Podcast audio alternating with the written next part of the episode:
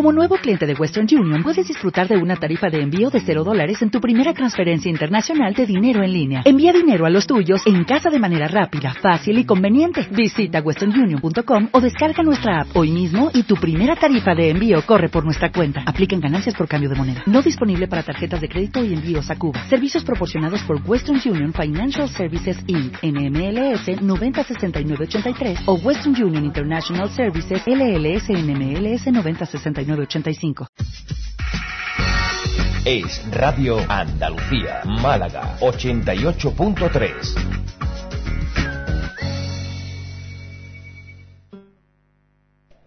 Emitimos a continuación un programa especial dirigido por Miguel Ángel Cesarino, con motivo del sexto aniversario de los atentados del 11M.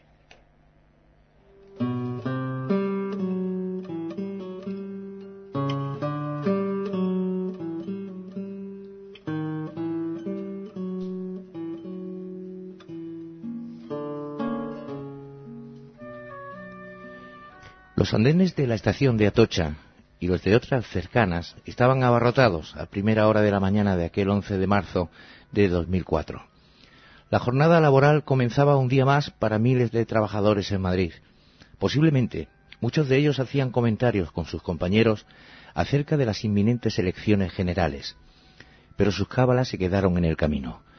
Las tremendas detonaciones sorprendieron sus pensamientos y sus comentarios, que despertaron a Madrid y a toda España para sumirlos en uno de los episodios más sangrientos de la historia. 192 de ellos no llegarían a ver esas elecciones, ni volverían a estar con sus familias. Otros 1.500 quedarían heridos por fuera y por dentro. Casi 2.000 familias fueron laceradas en sus carnes y en sus corazones y todo un país sintió que una esquirla de los potentes explosivos le atravesaba en lo más profundo de su ser. Así comenzaba tristemente lo que aún no ha terminado. La pregunta es, ¿terminará algún día? Nunca se pasará el dolor de los afectados. Nunca. Nunca olvidaremos nadie la terrible barbarie cometida. Pero sabremos la verdad alguno de esos días. ¿Qué ocultas razones permiten que no se quiera esclarecer?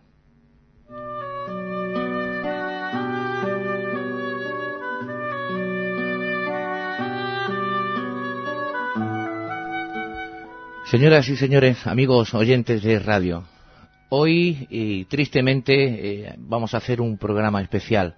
Hoy es el aniversario de aquella terrible matanza que en Atocha y en las cercanías de Atocha se cometió hace seis años. Todavía sigue el dolor vivo, la llama está encendida y más alta que nunca porque ni siquiera sabemos lo que ha pasado. Para eso hay en el estudio de Radio Málaga una serie de personas que nos van a esclarecer y van a comentar lo que todavía está dentro de cada uno de los españoles y de muchísimos foráneos que viven en, este, en nuestro país y han sido y son afectados también por esa tragedia. Así es que Paco Linares, compañero y amigo, gran periodista reconocido, muy buenas tardes ya. Muy buenas tardes, muchísimas gracias por haberme invitado. A ti por estar aquí eh, Miguel Ángel Vázquez. Hola, buenos días otra vez. Compañero también de esta casa, del programa El Domingo, y amigo además, y Filidor. ¿Qué hay? ¿Qué tal? Con Filidor hablaremos luego y aclararemos por qué solamente le decimos Filidor. Bueno, ese, así se llama él, ¿no? Sí, así se me conoce en el mundo del 11M, sí, de, en este de momento. Los negros. Muchos son los enigmas todavía, seis años después. Eh, muchas son las claves sin resolver y muchas son las preguntas que nos hacemos los españoles. Sobre todo, me atrevería a decir que los españoles de bien, ¿verdad, Paco? Efectivamente, las personas que solo y exclusivamente buscamos la verdad, eh, sin tapujos y sin complejos. Y sin miedo. Mm. Y sin Bueno, miedo. eh, el miedo es algo inherente al ser humano, es una forma de defensa. Me acuerdo de una entrevista que realizaba al gran torero Antonio Ordóñez y me confesaba una vez cuando le entregaban el estoque de plata a su nieto aquí en Málaga que me decía que no había toreado ni una sola vez sin que estuviera muertecito de miedo y que alguna vez había tenido que disimular cuando se orinó encima del miedo. Pero lo importante del valor no es no tener miedo, es superar el miedo. El que no tiene miedo es un loco. Creo que deberíamos de empezar, eh, por- aunque sea duro y triste, pero por, por recordar lo que, lo que pasó en aquella triste y terrible fecha del 11 de marzo de 2004 y refrescar un poquito la memoria, sobre todo para los oyentes, eh, y ver un poco la película de ese acontecimiento. Si os parece bien, vosotros que sois eh, estáis muy preparados para este tema, podemos ir eh, recordando qué ocurrió a partir de las siete y media aproximadamente de la mañana de aquel día. Bueno, yo en este caso concreto eh, me gustaría incidir o hablar más sobre Filidor. Filidor es un peón negro. He tenido mucha relación por mi trabajo con los peones negros. Los peones negros son aquellas personas que se anteponen a los peones blancos. Los peones blancos siempre tienen la ventaja, son los primeros que salen. Y después los, primeros, los peones negros son los que se defienden. ¿Cómo se defienden los peones negros? Pues simplemente reuniéndose una vez al mes en todas las capitales de provincia donde existen y con alias o con nick, como le llaman ellos, se ponen un alias, o sea, con, valga la redundancia, en este caso, el nick de este señor que tenemos aquí delante es Filidor.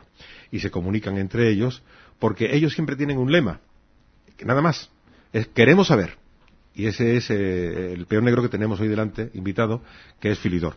Así que yo creo que él, mejor que nadie, como peón negro, puede explicarte mm, por qué se afilió a los peones negros, por qué sigue en esa lucha, esa lucha que aglutina un gran periodista español de origen de telecomunicaciones en cuanto a su profesión, aunque de caza le viene algo, su madre fue la primera periodista de la ABC, la primera mujer periodista de la ABC Luis del Pino.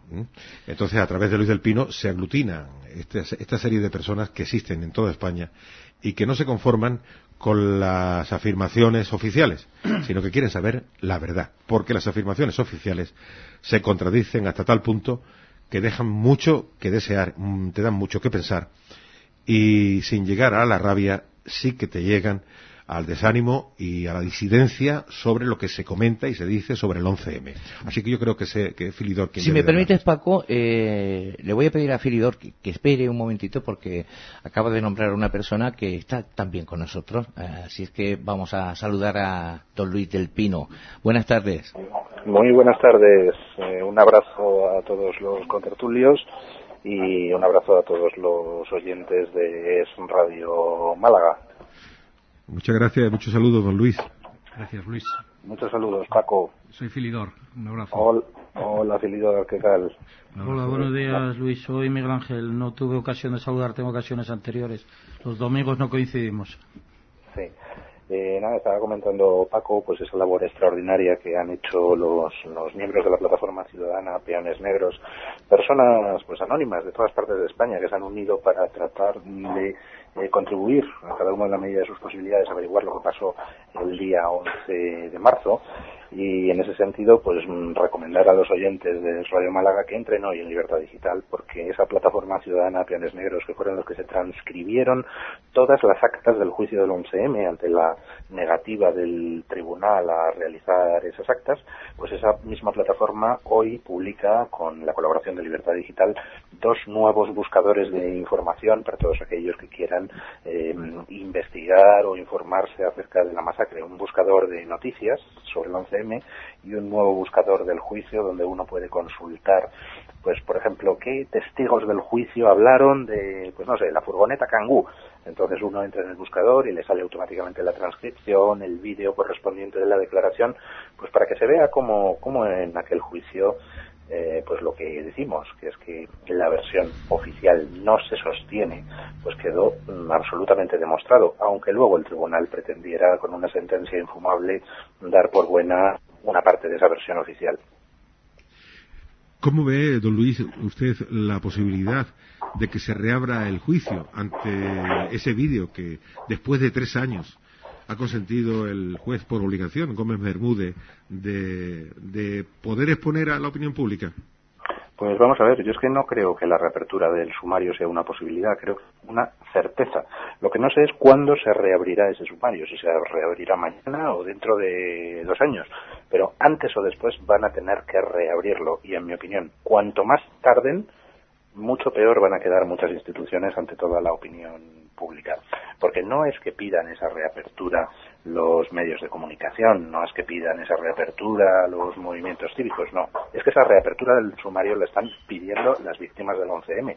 Recordemos que en estos momentos hay dos mandos policiales imputados por los presuntos delitos de manipulación de pruebas y falso testimonio durante el juicio. Y quien ha instado esa imputación de esos dos mandos policiales es una asociación de víctimas del 11M que agrupa a más de 600 víctimas de la masacre. Es decir, no son los medios de comunicación los que están diciendo que lo que nos han contado es mentira. Son las propias víctimas del atentado las que están diciendo que nos han contado una inmensa mentira y que están hartas y que quieren saber la verdad de los atentados. Don Luis, creo recordar que con prólogo de César Vidal se editó eh, Enigma del 11M, ¿no? Eh, sí, pero eso fue hace. Y las mentiras del mucho 11M. tiempo. Y por último, en el año 2007, eh, 11M, golpe de régimen. Mire usted, esta mañana he estado recorriendo librerías en Málaga para poderle obsequiar a los compañeros de Es Radio en Málaga alguno de sus libros. Me ha sido imposible. ¿Esto es algo también premeditado? ¿Qué, qué es lo que sucede con, con sus libros? ¿Dónde lo puede conseguir alguien que quiera informarse eh, sobre ese trabajo de investigación Vamos- periodística ver, que yo usted creo que alguien, alguien que quiera informarse sobre el tema del 11M no necesita comprar ningún libro, ni mío, ni de ninguna otra persona. Lo que tiene que hacer es, por ejemplo, pues entrar en la hemeroteca del mundo y leer las noticias que se han ido publicando, o, por ejemplo, entrar en Libertad Digital e ir viendo todos los artículos de investigación que hemos ido publicando. Precisamente para todas esas personas que no han seguido las investigaciones del 11M y que a lo mejor se pierden y no saben muy bien en qué estado está el tema, hemos publicado hoy en Libertad Digital un artículo que se puede consultar a través de la web que se llama eh, ¿Qué sabemos del 11M seis años después? Y en ese artículo, pues con 21 preguntas y respuestas, se explica de forma muy sencillita y creo que muy esquemática eh, en qué punto están las investigaciones del 11M, por qué sabemos que la versión oficial es falsa y mm, qué cosas eh, se están haciendo en estos momentos a nivel judicial en relación con el 11M. Yo creo que esa es la mejor la mejor manera de informarse, entrar en los medios eh, eh, que tienen sus eh, hemerotecas en línea, usar, por ejemplo, esos buscadores a los que hacía antes referencia que, que ha mm, puesto en marcha la plataforma Ciudadana Peones Negros y con todo eso, pues informarse cada uno hasta el grado que quiera. Eh, eh, nosotros, los que estamos trabajando por investigar el 11M, hemos mantenido siempre una política de tratar de poner el máximo de información posible a disposición del máximo número de personas posible, precisamente porque como sabemos que lo que estamos publicando, todas esas dudas, todas esas falsedades de la versión oficial, eh, es cierto, pues mm, los primeros interesados en difundir al máximo la información somos nosotros, para que la gente vea por sí misma hasta qué punto es falsa la versión oficial. Lo triste es que todavía muchas personas, muchísimas, miles, siguen sufriendo las secuelas de aquel atentado que conmemoramos hoy, después de seis años. Gabriel Morris, el vicepresidente de la asociación, es uno de ellos, que contrajo, por cierto, la enfermedad de Guillain-Barré, según me comenta usted, ¿no? Sí, Gabriel Morris contrajo en, en- hace algo más de un año el síndrome de Guillain-Barré que le dejó reducido a, la inmovilidad en una silla de ruedas. Se va recuperando afortunadamente mm, de manera, pues casi diría que milagrosa y esta mañana intervenía en el programa de Federico Jiménez Los Santos y todos le podíamos escuchar, pues hablando de sus sensaciones.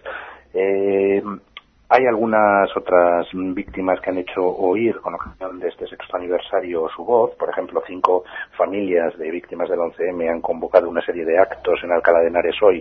Eh, de esos también nos damos cuenta, por ejemplo, de las ofertas florales en las estaciones de tren en el programa de Federico Jiménez Los Santos esta mañana. Recomiendo también a los oyentes que entren en Libertad Digital y lean la carta que ha escrito Gregorio de las Heras, padre de uno de los de los eh, asesinados el 11M, que lean esa carta y que, y que mm, traten de imaginar el terrible dolor que sienten las familias de esos asesinados que ven cómo todos los poderes públicos vuelven la espalda a las víctimas y a sus demandas de justicia y cómo aquí parece que todo el mundo quiere enterrar, todo el mundo en las instancias políticas, me refiero, quiere enterrar el 11M bajo un manto de silencio. Y se están equivocando esas instancias políticas porque ni las víctimas ni la sociedad civil vamos a consentir que el 11M se olvide ni que el 11M quede impune.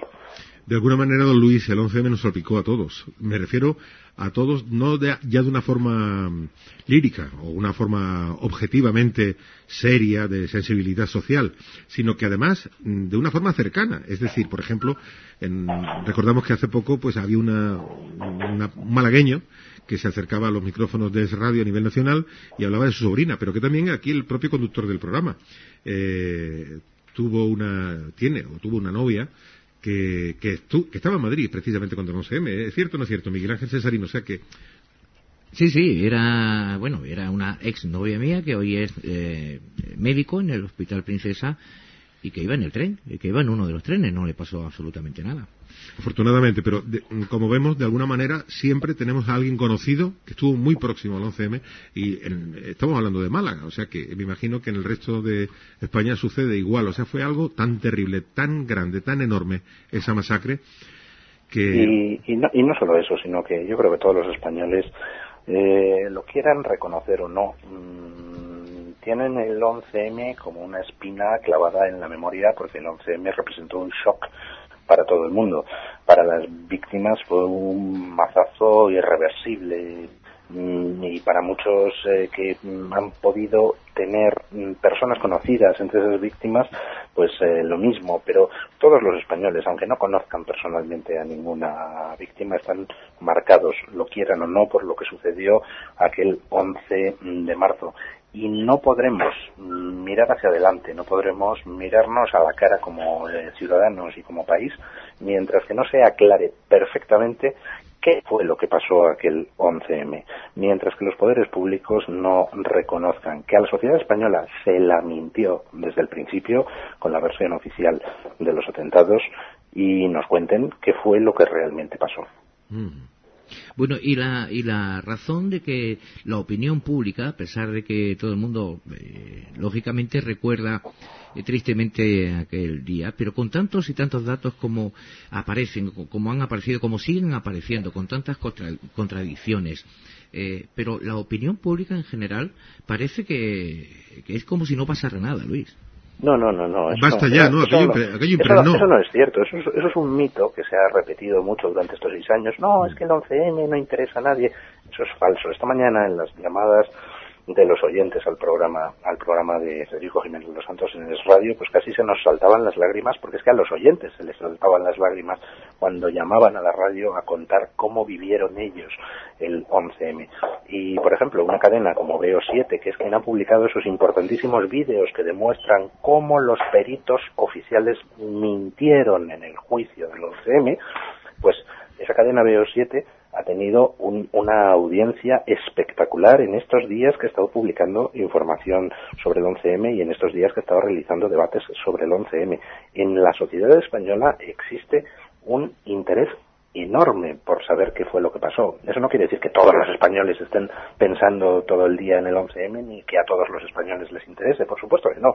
Siempre va a haber una parte de la población a la que un tema, un tema determinado no le va a interesar, pero son muchos millones de personas los que sí quieren saber lo que ocurrió aquel día y desde luego en España no tendremos un régimen democrático pleno mientras que no se satisfaga la demanda de justicia de esos muchos millones de españoles.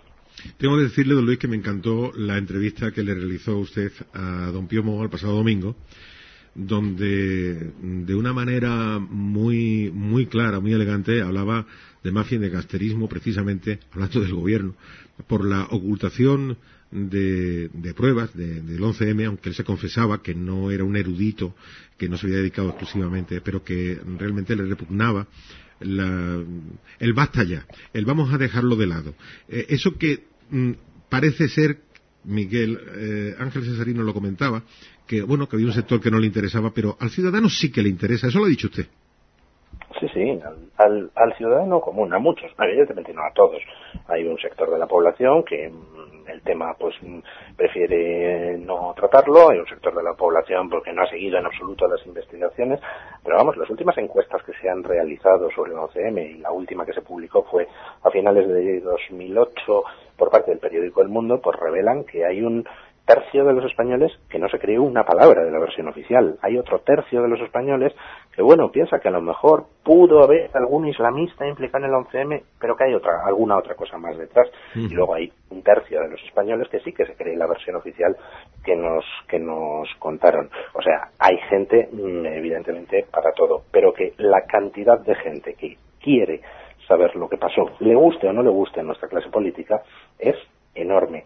Y por mucho que intenten poner puertas al campo, por mucho que intenten eh, cerrar con escenificaciones eh, el tema, o por mucho que intenten ridiculizar las investigaciones, pues lo cierto es que día tras día vamos sacando nuevos datos, vamos eh, dando voz a las víctimas de la masacre. Y todo eso constituye un goteo que al final termina por horadar la piedra de cualquier muro que se pueda tratar de mm, eh, poner delante eh, de la ciudadanía. Y al final, pues antes o después, esa ciudadanía se verá recompensada por, si no la verdad completa del 11M, sí desde luego la suficiente como para que la sociedad española extraiga lecciones de lo que sucedió y ponga los medios para evitar que nunca nadie más en nuestra historia pueda poder matar a 200 personas para obtener unos determinados efectos sobre la sociedad. Lo que pasa, Luis, es que ese tercio que se cree la versión oficial, yo estoy seguro y convencido de que no lo hace ni porque ha comprobado los datos, ni porque realmente tiene esa opinión, sino porque esas filas están engrosadas por los enemigos acérrimos de José María Aznar y del Partido Popular y por los seguidores fanáticos y fervorosos de Hombre, lo que está claro es lo que dijo, lo que dijo Pío Moa, ¿no? En ese programa que acabo de citar hace un momento, que fue el domingo pasado, que además fue el domingo cuando normalmente Don Pío interviene los sábados, ¿no? Y es que él decía, ¿quién fueron los beneficiados directos del atentado del 11M? Haciéndose esa pregunta, que no necesariamente el que uno se beneficie de un atentado significa que tenga que estar implicado en ese atentado. No, pero yo me, vais a perdonar que, que, que ahí tercie. eh, yo creo que no debemos caer en el error de situar el 11M como una, o las investigaciones del 11M como algo que puede eh, perjudicar al gobierno o a la oposición. No, no, no, no, no caigamos en la trampa mm, de, de ver el aspecto político. Si queremos que la verdad del 11M salga a la luz, hace falta el concurso y el apoyo también de las personas eh, que votan a un partido socialista, por poner un ejemplo. Y hace falta transmitirle a toda la sociedad, de izquierdas o de derechas, que la única manera de contemplar el 11M de manera objetiva y desapasionada y de llegar alguna vez a una verdad lógica y coherente es considerarlo como lo que es, como un crimen y analizarlo como un crimen con toda la mm, despiadada frialdad que eso requiere. Y que si al final resulta que mm, hay implicadas no sé qué personas, eh, pues estupendo, pero son personas con nombres y apellidos. No caigamos en el error de tratar de mm, criminalizar a grupos enteros mm, de población, porque entonces esa es la mejor manera que podríamos tener de ayudar a los encubridores. En el momento en que esto se transformara en un eh, ah, vosotros no eh, queréis eh, saber la verdad, pues entonces se inducen los cierres de filas entre los votantes de tal o cual partido y entonces la gente hace oídos sordos a los argumentos lógicos. No, no. Aquí me parece que no se ha comportado correctamente ningún partido, ni el Partido Socialista, ni tampoco el Partido Popular, que al que parece que le tema el tema del 11M y no quiere plantear ninguna pregunta parlamentaria, y lo que los ciudadanos tenemos que hacer es contemplarlo simplemente como un hecho criminal y exigir a nuestra clase política, independientemente de los colores políticos, que nos digan la verdad y que movilicen a los poderes públicos para averiguar lo que realmente pasó. Bueno, desde aquí queda una recomendación a todos los oyentes que en este momento tenga es Radio Málaga, y es que se metan en libertad digital. Que los que se quieran iniciar en algo que está todavía vivo y candente, que es el sufrimiento de, de tantos españoles y el sufrimiento mm, de, de los españoles que mm, de alguna manera hemos dudado de nuestra justicia, eh, pues que se adentren en libertad digital hoy y que se informen, ¿no? Así es, y yo les recomendaría, mm, pues incluso antes de entrar en, los detalles de las investigaciones, Pues que entren en Libertad Digital, que lean la carta de Gregorio de las Heras, que escuchen las palabras de Gabriel Moris esta mañana en el programa de Federico Jiménez Los Santos y que traten de ponerse en la piel de las víctimas de la masacre.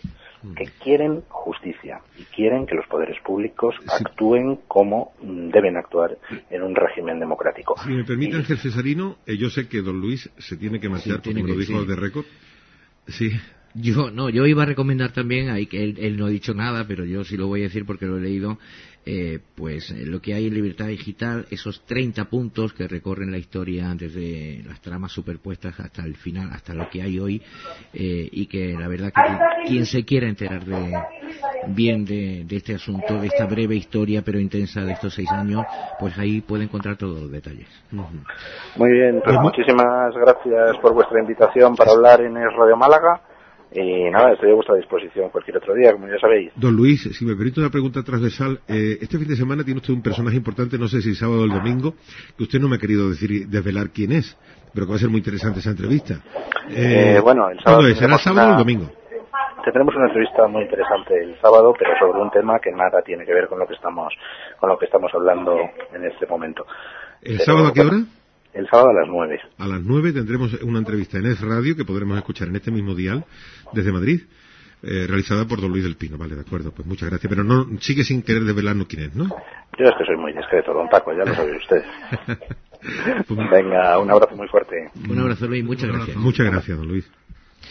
Ahora sí, le toca a Filidor, eh, que lo hemos dejado aquí un poco... eh, Peón negro. Bueno, un esto la poquito es callado. que después de escuchar a Luis, pues eh, ha explicado fenomenalmente casi todo, ¿no? La verdad es que, Pero, la verdad bueno, es que Luis se lo que sabe, lo sabe todo Luis. de- Bueno, habla fantásticamente además, ¿no? Y No, yo, sin embargo, hay una- tra- además transmite una cosa, ¿no? Y es que transmite eh, verdad, ¿no? Eso es una eh, es algo muy importante, ¿no? Hay una cosa en la que yo, de todas formas, no estoy de acuerdo con él, y es que realmente esto tiene un trasfondo político importantísimo. O sea, una Sí, pero cosa es mira, que haya que resolverlo de la otra forma, Sí, pero no, no, no, pero así. mira, eh, ha dicho una cosa que es muy interesante, ¿no? Y es que, eh, o sea, los, eh, por supuesto que es un atentado político, a- querían sacar ventajas políticas, pero de ahí a decir ha sido tal o cual es entrar en un juego que es precisamente eh, con el que nos quieren narcotizar los políticos. O sea, ¿cómo- ¿cuál es la manera que tienen los políticos de neutralizar el interés que tiene una persona genuino por saber la verdad? Pues decirle, no, pues tú eres una persona sospechosa, ¿eh? eres un tío de derechas, o un, eh, en fin, conspiranoico, en fin, algún adjetivo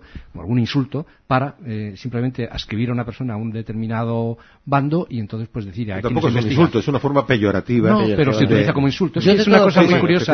Que en la, política los políticos utilizan política como insulto. Para- o sea, ellos son los que tienen el monopolio de la política y cuando hay la sociedad civil quiere, como es el caso, porque el movimiento de los peones negros que has preguntado tú antes es uno de los movimientos más ejemplares de la sociedad civil que ocupa un sitio que no ha querido ocupar ni quien tenía que ocuparlo, que era el Estado. El Estado con sus jueces, sus fiscales, sus policías, policías secretas, todos los que han instruido la causa, todos esos tenían que haber investigado el 11M y no han querido. ¿Y qué es lo que ha pasado? Pues que la gente, es decir, la sociedad civil se, articula cuando algo le interesa, ¿eh? y en este caso pues se articuló pues eh, una serie de personas de lo más dispar, pues viendo simplemente pues eh, quiénes eran los que le interesaba saber la verdad del 11M y como resulta que Luis del Pino abrió un blog en Libertad Digital, pues allí acudimos muchísima gente que individualmente teníamos esa preocupación y nos hemos dedicado los peones negros a investigar el 11M, cada uno por nuestra cuenta, a- a compartir todo lo que estamos haciendo. Os voy a poner un caso porque, eh, para que veáis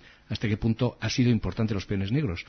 La- toda la investigación del 11M tiene un punto de inflexión fundamental y es cuando precisamente un peón negro que se llama Belga 197, eh, analizando, no sé si se oye bien, bueno, Sí, anal- perfectamente, yo lo escucho muy bien. Anali- analizando las declaraciones de, Jue- de Jesús Sánchez Manzano, que está ahora siendo juzgado en la Comisión de, Investi- de Investigación, se dio cuenta que dijo que lo que había expo- explotado era nitro- nitroglicerina. Y entonces él, él, bueno, pues una persona dijo, bueno, ¿esto qué es? Se investigó, pero bueno, si resulta que la goma 2 eco no tiene nitroglicerina, y lo publicó en el blog.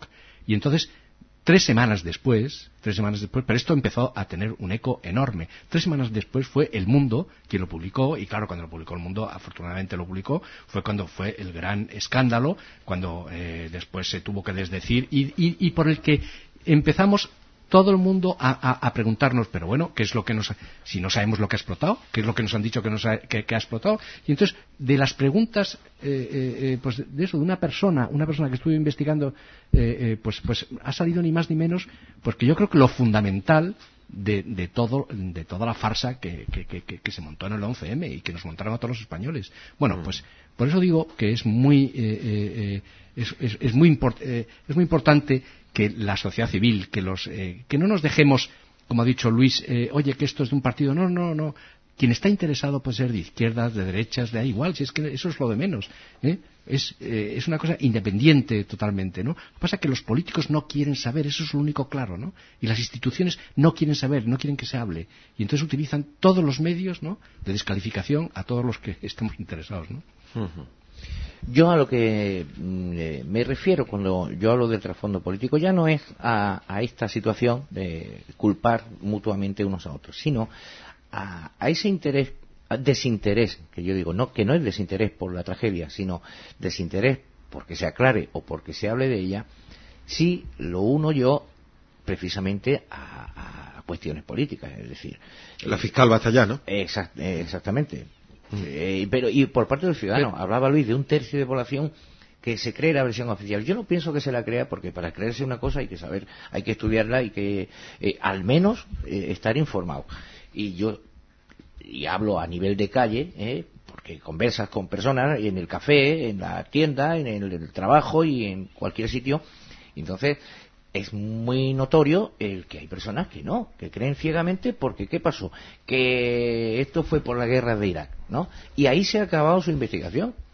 Se van a empecinar y no se van a creer nada aunque venga quien venga con un documento oficial y diga, no, mire usted, si es que aquí no había eh, ni no, no, hay peor persona que la que no quiere escuchar. Exactamente. la que no quiere, o sea, que se deja de llevar por las consignas, por el adoctrinamiento, en vez de utilizar la cabeza que le tenemos para pensar. Creo que don sí, yo creo que el hecho de que un tercio de la población, no sé si es un tercio, un 40 o un 50%, en fin, la proporción creo que es lo de menos, se, se esté quieta ya, se haya quietado a la situación es un poco por, por la presión eh, inducida que se hace de haber resuelto ya el Tribunal Supremo y haber dicho, bueno, es una sentencia firme ya. Si el Tribunal Supremo en su sala de lo penal dijo esto es blanco, es que esto es blanco. Y, esta, y esa parte que decimos de la población que ya no quiere saber nada más de esto, se conforma con que lo haya dicho el Tribunal Supremo. Quizás a lo mejor en otro tema eh, que les afectara más directamente como una depuradora instalada delante de su casa, efectivamente seguirían peleando y querrían llegar más allá del Tribunal Supremo. Pero este caso no, este caso es un tema que a lo mejor les pilla un poco de lejos y dicen que me da igual. No se paran a plantear que efectivamente hay una sentencia de la Audiencia Nacional del año 2007 y se resuelven los recursos de casación en el 2008. Algo extrañísimo, algo que no sucedió nunca. Es decir, un recurso de casación en un año de una sentencia de la Audiencia Nacional no se plantea. Un juicio que es el primero en el que hay que habilitar una sala especial y es la Casa de Campo porque es el primer macrojuicio que se celebra en España de, estas dimensiones y luego la agilidad que tiene, la gana que tienen desde eh, el señor Gómez Bermúdez o su señoría Gómez Bermúdez. Su señoría eh, Gómez Bermúdez, por cierto, quiere hacer un, un, par de, de Esperote sí, sí, Y, y, también de familia de jueces. Esperote. Perote, sí, sí, los, aloreños son perotes. Tuvo mucha prisa en sacar adelante el juicio. El Tribunal Supremo tuvo mucha prisa en resolver el recurso de casación eh, estaba claro que la sustancia explosiva, la que dio lugar a las diez detonaciones en, casi simultánea los cuatro trenes, eh, posiblemente no fuera goma 2 seco, podía ser goma 2 c podía ser, en fin, eh, podía ser titadín o otra cosa que no sabemos. ahora tenemos la, sustancia que dio lugar. Pero lo que no podía ser era goma 2 seco, eso es, lo que han dado las periciales de los explosivos de que, que estamos conociendo en estos días. Claro. Cuando realmente está saliendo todo esto que pasaron de puntillas en el procedimiento judicial. Bueno, es que esos son elementos nuevos, yo no soy abogado, pero es que esos son elementos nuevos que está, creo que en la ley de enjuiciamiento criminal, que cuando hay nuevos elementos, pues se tienen que reabrir, se pueden reabrir las causas. O sea, que en ese sentido, si tuviéramos una justicia normal, con el escándalo que supone, que es que han juzgado, ¿eh? unos hechos, esa versión oficial de los hechos estaba basada en un arma del crimen que resulta que era falsa, y, se construyó como una prueba falsa, y, los jueces que juzgaron en la Audiencia Nacional, sobre todo en la Audiencia Nacional, ¿eh? pues podían, eh, tenían los elementos para haberlo dicho, pero se lo callaron, lo sabían. Sabían perfectamente porque eso ha salido ahora en lo que ha publicado BO7, bueno, pues que esos vídeos, en esos vídeos se ve exactamente que, lo que, que, lo que dijeron esos peritos cuando vieron lo que apareció era distinto de lo que después declararon en el juicio. O sea que hay cosas muy importantes para que se reabra el juicio porque desde luego no se puede basar la, el peor atentado de nuestra historia pues con un falso eh, eh, arma del crimen, con una falsa arma del crimen. no solo en la Audiencia Nacional, sino en el Tribunal Supremo, si veis el vídeo de, del juicio, cuando José Luis Abascal, el defensor de uno de los procesados, hace referencia al, exactamente al, material explosivo, inmediatamente el presidente de la sala le corta y, le deriva hacia otro tema y le acosa tanto que, que ya deja apartada esa materia y sigue tratando otra, Bueno, el, juez Bermúdez eh, eh, llevaba el juicio, fue un juez estrella, llevó el juicio como pero él sabía perfectamente dónde quería llevarlo. Hay que, hay que ver una cosa muy clara y esto es, esto es realmente lo que, bueno, conclusiones a la, que hemos llegado a lo mejor muchos que hemos investigado, pero es que lo que hemos llamado la versión oficial de los hechos, que es una cosa que, se, que es muy sencilla, es decir, el, que es lo que nos, trataron de vender y en ese sentido si era, si era pues una versión política, ¿no? Que es lo que estaba diciendo, que estabas diciendo tú, ¿no? Bueno, pues la versión oficial de los hechos está basado en, una cosa muy sencilla. Esto lo hicieron unos islamistas que le, que de una manera que no se sabe cómo, porque son eh, extrañas alianzas, ¿no? Eh, que eh, pues unos, unos traficantes de hachís asturianos les dieron un explosivo que se llama Goma 2 y que hicieron el peor atentado. Fijaros una cosa, ¿eh? Todos los que dicen que eso, eso lo tumbó el, Tribunal Supremo, o sea, porque el, propio juez Bermúdez dijo que los siete suicidados de Leganés, suicidados digo, ¿eh? porque no se sabe eh, realmente si están muertos o no, ¿eh? pues el, el, dice... Acordémonos de los pantalones al revés. Claro, todo, ¿no? Hombre, que no había sangre en las paredes, había, en fin, había de todo, ¿no? Entonces, eh, bueno, pues estos, que, es que dicen en la sentencia del juez de Bermúdez que los siete suicidados pusieron las bombas y no habla más de ellos. O sea, que a unas personas que estaban muertas, ¿eh?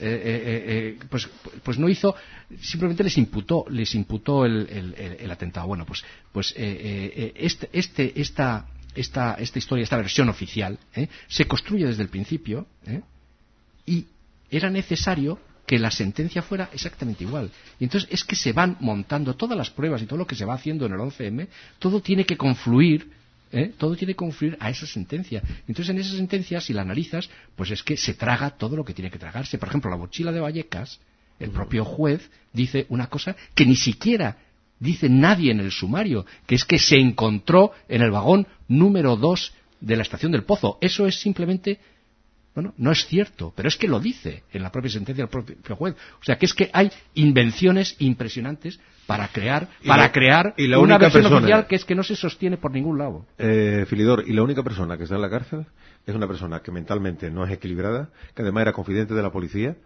y que bueno estaba controlado por la policía. Controlado por la policía sí. Y que ah bueno dices no confidente sí tras zorras confidente sí, sí, zorras, que además eh, mentalmente no, no, no, tiene ningún equilibrio como se pudo observar perfectamente además pero es, que, pero es que es la única persona que está en la cárcel. pero es que la única persona que, es de origen árabe o marroquí, que es Jamal Zugam, ¿eh? esta persona, es que es curioso, porque si tú analizas eh, pues lo que decía Jesús de la Morena, Comisario General de Información, que son en realidad los que instruyen la causa, ¿no? La Comisaría General de Información, ¿eh?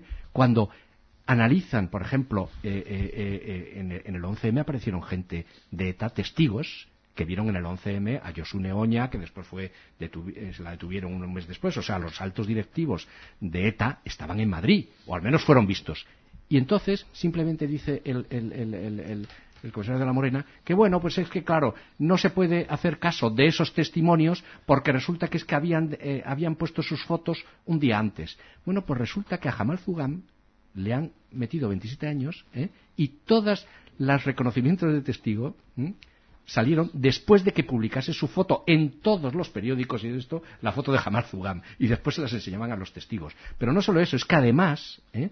son hubo siete testigos que testificaron, de los cuales tres lo vieron en un tren, cuatro en otro, cinco en otro, o sea, lo vieron mucha gente cada uno en un solo tren y eso era imposible. Es decir, que, que, que, que estaba claro pues que no se podía, no se podían, o sea, que, eligió, eligió, el juez los, que, las que, los testimonios, pues que le, resultaron buenos y los que no, pues los tiró. Pero eso es que no es posible. O sea, en, en, en, en el mundo de la judicatura, o sea, eh, eso lo dicen los propios, los propios, el propio comisario general de la Morena lo dice ahí, dice, los testigos, los reconocimientos eh, de los testigos de los estos es un dato más, pero no se puede basar una, una eh, una, una, una, sentencia, vamos, una, enjuiciar a una persona solo porque lo, por un reconocimiento de, de, testigos y mucho menos cuando resulta que hay tres, cuatro, cinco contradictorios que lo ven en lugares diferentes. Hace aguas por todos lados muchísimas cosas. De todas formas, nos queda poco tiempo, eh, porque este tema daría para hacer una serie de programas interminables, ¿no, Paco? Sí. Y yo quiero incidir en una cosa que, que posible, en algunos aspectos que mm, posiblemente sean, pues, más de ciudadanos de a pie, ¿no? Y, que se han comentado que hay libros ya sobre el tema, hay un libro de Bruno Cardeñosa que es buenísimo. Por ejemplo, en los días previos a, a, esta, a este atentado, eh, hubo, como sabéis, movimientos importantes en la bolsa, eh, que luego, evidentemente, mm, especialistas eh, lo han relacionado con la posibilidad de que se supiera.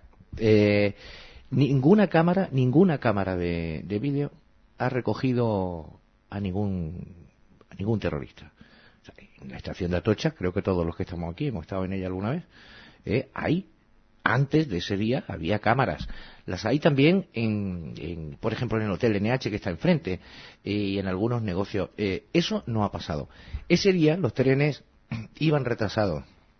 Todos, los, cuatro trenes que, sufrieron atentados, que fueron objeto de las diez detonaciones que hubo, eh, ese día iban retrasados cuando la puntualidad a esa hora de los trenes de cercanías es del 100%. Eh, y etcétera, etcétera, etcétera. ¿Cómo llega la policía a, la detención de, a las primeras detenciones? Alguien les dice algo.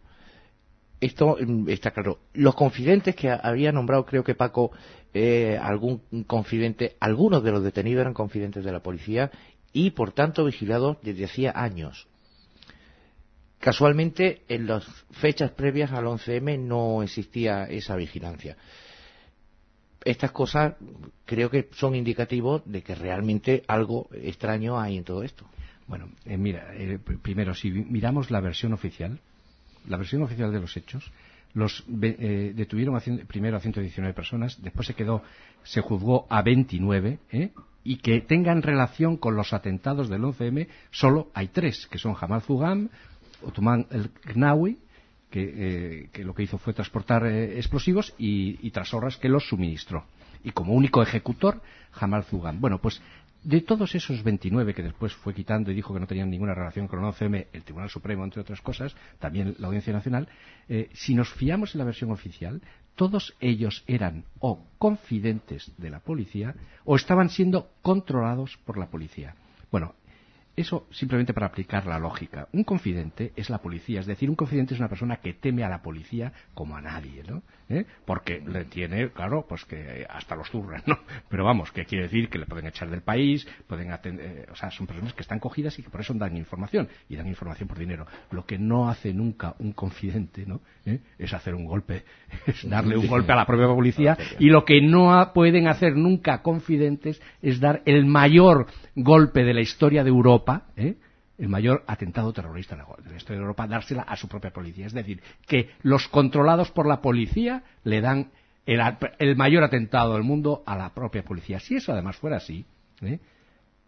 Eh, que es la versión oficial, lo que no se entiende es cómo a todos esos que habían controlado y que tenían que haber evitado ese terrible atentado, pues no se les hizo una auditoría, se les juzgó y se les, en fin, y se le y si hay que quitarle galones o, lo que fuera, había que haber tomado todo tipo de... Y lo único que se ha hecho con todas estas personas que estaban al mando es, que quien ha ascenderlos. A quien, efectivamente, efectivamente o darles o darles unos, unas salidas de lo más eh, con, privilegios y eh, con, con, privilegios en la empresa privada de seguridad etcétera. O sea eso es que no tiene ningún sentido. Todo eso huele muy mal huele muy mal francamente mm. no o sea y, y no tiene mucha explicación lógicamente tenemos poco tiempo y yo quiero que vayan haciendo las consideraciones finales, aunque ha habido poco, hemos hablado mucho tiempo con Luis también.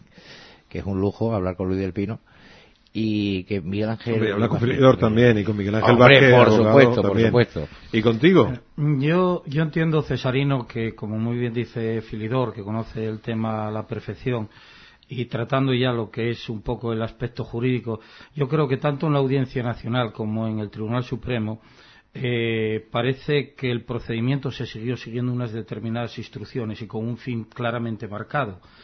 Si tú tienes que llegar a ese fin, evidentemente vas orillando todo aquello que te desvíe del camino de llegar a ese fin. Es decir, ya no solo se quiso entrar en determinar claramente cuál era la sustancia explosiva utilizada, porque eso podía derivar a otro fin distinto, sino que ni tan siquiera se quiso llegar a algo mucho más importante, que es la autoría intelectual del famoso atentado con el, la disculpa al non bis in idem, el egipcio procesado de una forma un tanto extraña en Italia, con una condena más que extraña en Italia, luego rebajada en apelación en Italia. Es curioso lo que, la presión que tuvo el Estado en aquel momento, a dos días de las elecciones, de querer informar a medida que eh, en vivo, o sea, en- Sí, sí. directamente como si fuera un teleshow, inmediatamente informándose, se le exigía, ¿no? Sí, sí. Decir una verdad que nadie conocía. El propio Ibarreche declaró que había sido la ETA. Tres meses antes, no nos olvidemos que lo habían intentado. O sea, que era una cosa, una cuestión lógica. Después, cuando aparece ya la trama, la presunta trama islamista, pues es cuando ya se vuelca todo el mundo en que queremos saber. Como si el Estado en ese momento, y el Estado iba informando con una presión terrible. En, eh, a, do- a dos días vista de unas elecciones, cosa que ni siquiera pasó en el 11S. Sí, mientras le iban apareciendo una serie de pistas, todas como las pistas de Pulgarcito, de las que hablaba eh, Fernando Mm. Mújica, ¿no? Que le iban poniendo convenientemente, ¿no? Eh, Se las iban dejando. Luego hay también unas declaraciones muy muy rápidas de el ex secretario del CNI, de Jorge Hayak, ¿no? En el que se apresuró a decir que ETA y Al Qaeda no podían colaborar porque porque son como la noche y el día.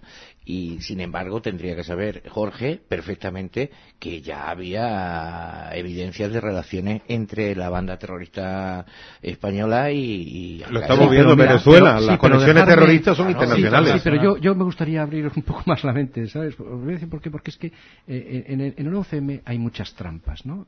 Muchos falsos dilemas. Desde el primer día se planteó un dilema que no se podía salir nadie de él, ¿eh? que era o ETA o islamista el atentado. Y entonces han estado jugando y ahí es donde se ha politizado. Se ha dicho si era ETA gana el PP, ¿no? Y si es. Islam eh, la culpa es de Aznar porque ha hecho lo de Irak. Y no, y no, y, y no te salgas de ahí. Eso es lo que han hecho los políticos. Y entonces nos han metido en un callejón sin salida. Pero es que hay otras opciones.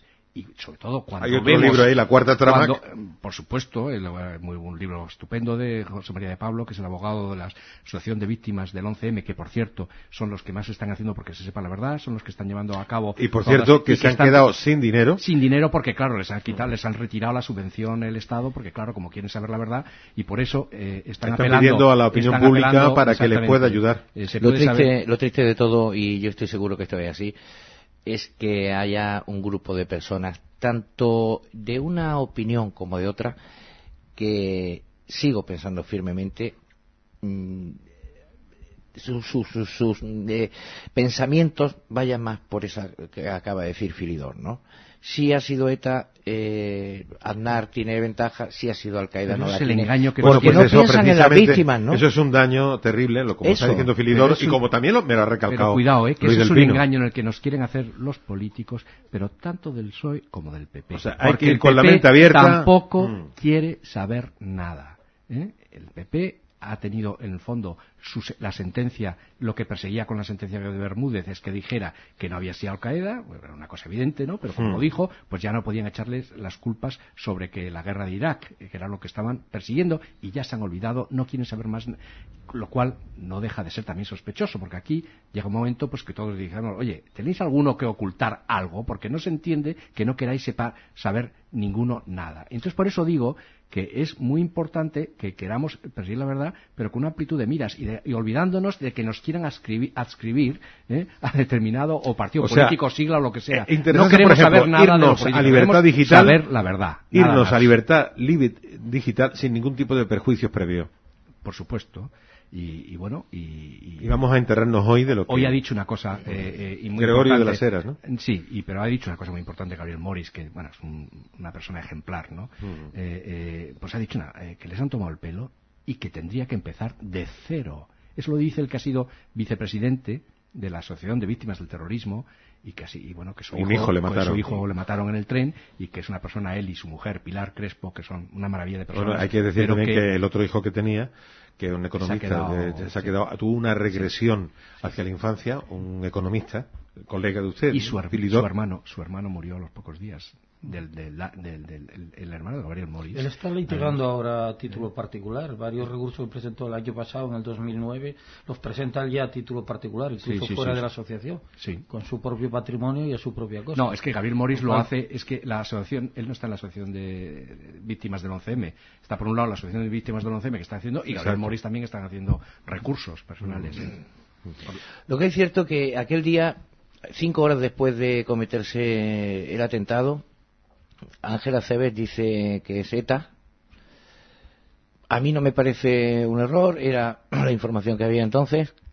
Eh, aproximadamente a las dos menos cuarto, Felipe González hace alusión al atentado, lo condena, pero no dice para nada mm, ni banda terrorista, ni.